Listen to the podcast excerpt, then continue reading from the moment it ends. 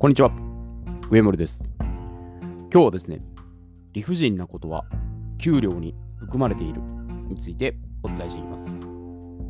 え世の中には、現実は、ま、自分の理想と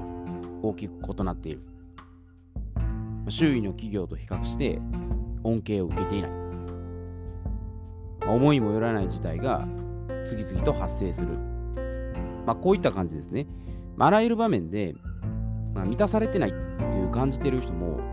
まあ、多いんじゃないでしょうかね。で、かくいう私も管理職時代にですね、グギギッというふうに思うことはあったんですね。で、それは何かというと、休日に模擬試験の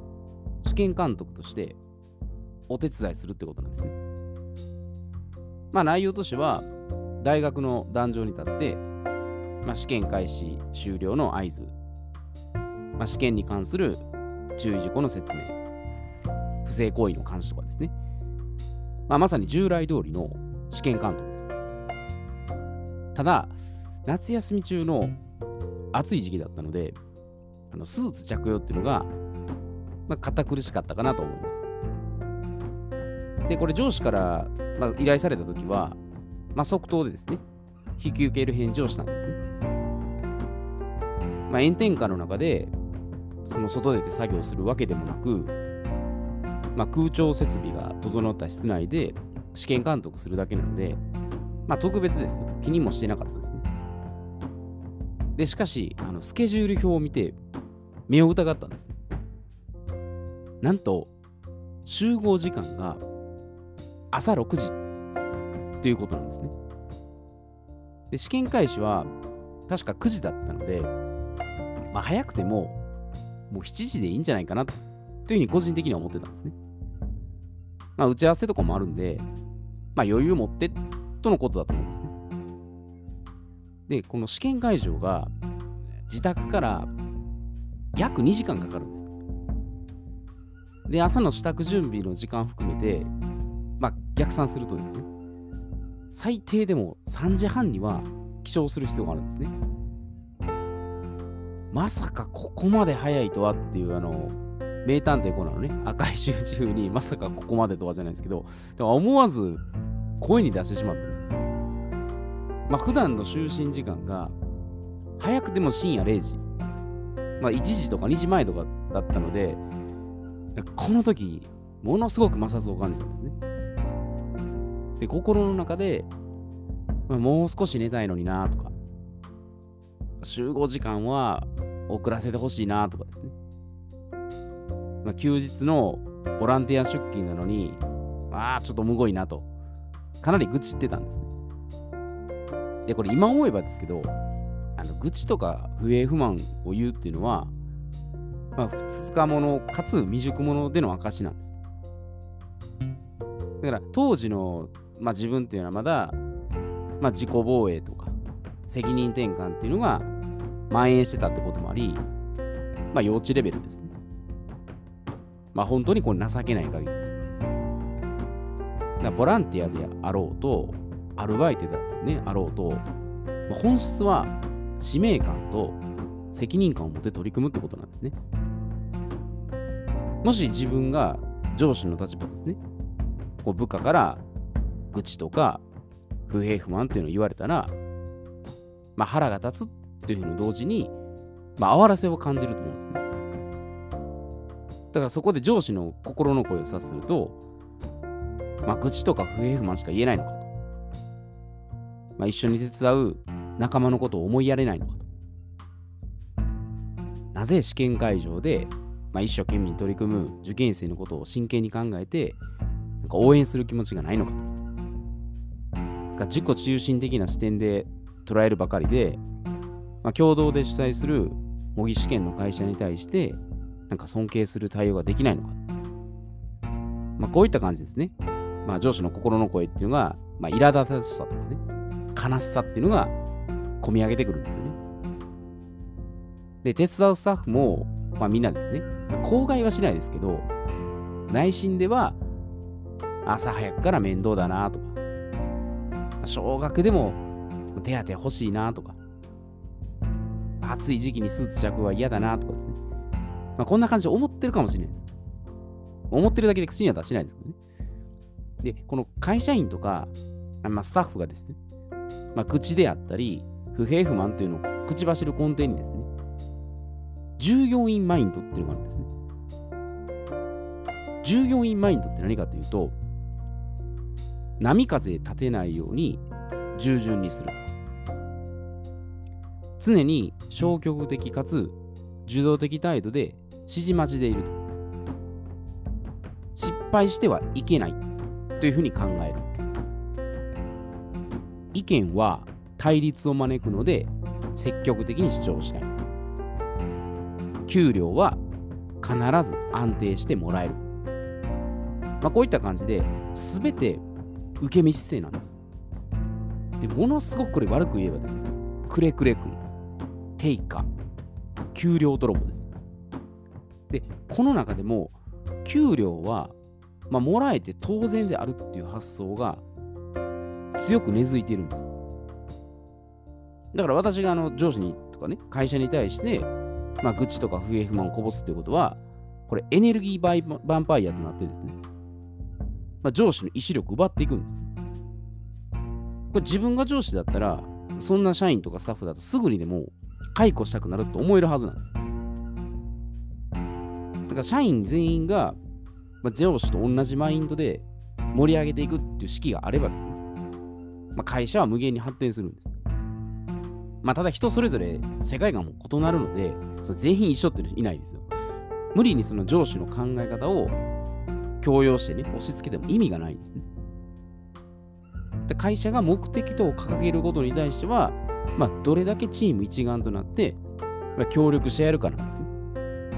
考え方はそれぞれ違うけども、この目的に対してやっぱり一つに向かっていこうっていう、まあ、そこなんですよね。で、反対に、起業家とか経営者マインドってどういう視点になるかといえば、起業家経営者マインドっていうのは、安定した給料がない。最初の1年ぐらいは無給を覚悟する。最後までやりきる覚悟を持つ。まあ、全力でコミットメントする。で最大の恐怖を乗り越える。これはもう心の中で感じてることです。で自分が一番やりたくないことを行う。で居心地の悪いところに飛び込む。で人生のパラドックスを受け入れる。で、これはあの自由になりたいと思っているのであれば、積極的にですよ、不自由になることを享受するってことです。でこれよくあるのが、自由になりたい、なりたいと思ってる、私がそうだったんですけど、求めれば求めるほど、不自由さをかえって体験するんですよ。あれおかしいなと思うんですけど、でそんなもんなんですよ。でそうであれば、もう積極的に不自由を先に選ぶんです。どうせなるんです。だから自由になりたいと思って やったことが実は不自由になっていってるっていう逆説的になるんですね。まあパラドックスって言うんです。でもそれを先に受け入れるってことです。で、失敗する、嫌われる、支配されるですね。まあこれまさにこれあるんですけど、これらの恐怖を乗り越えて、初めて一人前になる。これが起業家とか経営者のマインドなんです。だから全てもう能動的姿勢なんです。だから従業員マインドと企業家経営者マインドの最大の違いっていうのは、自己責任による心構えがあるかないかなんです。全部自分で責任を取るか取らないかなんです。で、別に会社員とか従業員が悪いではなく、これ、給料に関してどういう視点で受け取るかっていうところなんです。だか自己責任の気持ちであれば、もらってるっていう発想は多分なくなるんですね。で、まあた会社員、従業員っていうのはシステム上、まあ、給料を受け取る仕組みにはなっています。で、この給料がどのようにして発生して、その毎月決まった日に支給されているかっていうのは、まあ、あんまり考えないことだと思います。まあ、むしろ給料日に、まあ、自動的に振り込まれると。まあ、確実に手渡しされるっていうふうに捉えてるでしょう。契約だから、その給料をもらえて当然だっていう、あの、もうヘリクスはですね、一旦脇に置いて、まあ、給料が発生する原理を考えるんです。だから会社員であろうと、公務員であろうとですね、給料をもらえるっていう構図は変わらないです。だから誰からもらってるかっていうところですね。で、どういう仕組みで返してるかです。だ会社員であれば、まあ、自分のところの商品とかサービスをですね、まあ、購入してくれるお客さんであったり、業務提携をし,、ね、してくれる取引先の企業さんであったりですね。そういうとこから給与っていうのは発生しますよね。何もないところからお金発生しないですか。で、公務員であったら、まあ、その国家に税金を納めてくれる、まあ、国民ですよね。あと、世界中の国家ですね。まあ、貿易とかやったりとかして、で、国にそのお金がやり取りして入っていくっていう、その流れですね。だから必ず人が関わってるんですね。待っていれば自動的にもらえるのではないですね。価値を構築して提供して、でその見返りに対価の報酬として受け取るってこと。だから給料をもらう前に相手がいるってことなんです。で、その相手との関係性を抜きにして給料をもらうっていうだけでは、やっぱこれ失礼に当たるんですね。だから、まあ、雇われ側だととしてもですよ。もう従業員、まあ言ったら社員だとしても、もう最低限のやっぱ儀礼として感謝の気持ちをやっぱり表してですね。まあそれで受け取るってことです。で、その私は過剰なサービス残業とか、休日出勤を奨励してるっていうわけじゃないんですよ。そんなの良くないですよ。なんか時間外とか、その超過した分に対しては、やっぱそれは支払われるってことは当然なんです。で無理してその、ね、サービス残業したりとか、休日出勤してやるんじゃなくて、それは時間内にきちんと能率、効率よくですね、こうやることはもうそれは大大切です。で何が言いたいかというと、まあ、私のその模擬試験のお手伝いのようにですね、仕事で理不尽なことっていうのは、もう給料に含まれてると。まあ、上司の嫌味でも全て込み込みだっていうことなんです。それを認識しておくってことなんです。なんかそれを分けて考えるから、なんかそれ給料発生しないのどうなのとか、やっぱヘリクスが出てくるんです、ね。だから、まあ、最初はやっぱりきついなって感じてることでですね、やっていくうちに、やっぱこれコツをつかめるようになるんです。だから芸の肥やしと同じで、進化できる余地があると思って取り組むってことなんです。だから理不尽なことをもう嫌な雑用事として認識するのか、自分を向上させてくれる貴重な経験とするのか、そのどちらで解釈するともう飛躍するかは、まあ、これは言うまでもないと思うんですよね。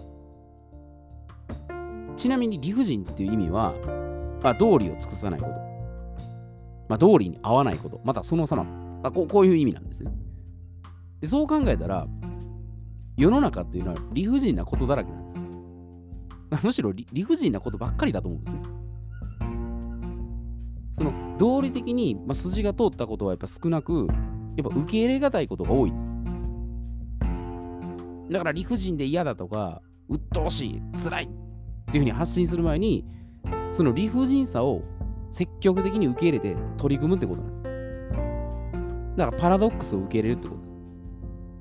自由になりたければ不自由を受け入れるってことです。だから便利になりたければ不便になるってことです。だから逆なんですね、全部。でも自分が思っているほど、これ実は過酷でもないんです。まあ、日本にいる以上、もっと、なんでしょうね、日本より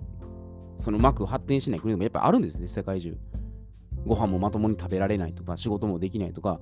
本当に生活すらがやっぱり困難だって国は世界中にたくさんあるんですね。そう思うとその人はもっと理不尽だと思うんですよ。